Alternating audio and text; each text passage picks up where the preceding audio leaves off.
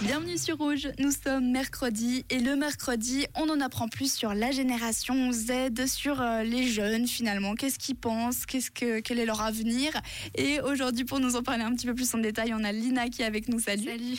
Alors Lina, en ce moment ton gros projet de vie, donc je rappelle tu as 15 ans et ton gros projet de vie c'est d'essayer de rentrer à l'EJMA et il me semble qu'aujourd'hui tu as passé des auditions pour y aller. C'est ça, j'ai déjà passé mes auditions ce matin. Pour les gens qui connaîtraient pas trop c'est quoi l'EJMA C'est euh, l'école de jazz et musique actuelle à Lausanne. Enfin, il y en a plusieurs dans, en Suisse, mais j'aimerais bien rentrer à celle de Lausanne, quoi. Et c'est euh, une étape dans ma vie de musicienne. C'était ouf ce matin, euh, j'avais trop peur, mais ça s'est super bien passé. Ça s'est bien passé tes auditions Oui. Et c'est quand que tu auras la réponse? En janvier. Ah ouais, donc ils te font attendre longtemps. C'est ça, exact. C'est frustrant de ouf, mais ça va, je tiens le coup. Donc ça rajoute une petite pression quand même. Dans ta vie, ça va, sinon il n'y a pas de gros soucis? Du tout, tout va bien. En ce moment, ça, ça va, avec l'hiver qui arrive. D'ailleurs, je voulais te tu sais, souvent en hiver, on commence euh, à être un peu plus déprimé et tout. Est-ce que toi, c'est quelque chose qui te touche, ce phénomène de dépression finalement euh, saisonnière? Je suis assez d'accord. J'ai l'impression que, que ça touche tout le monde, même moi. En fait, c'est vraiment les jours qui se terminent plus tôt, la nuit,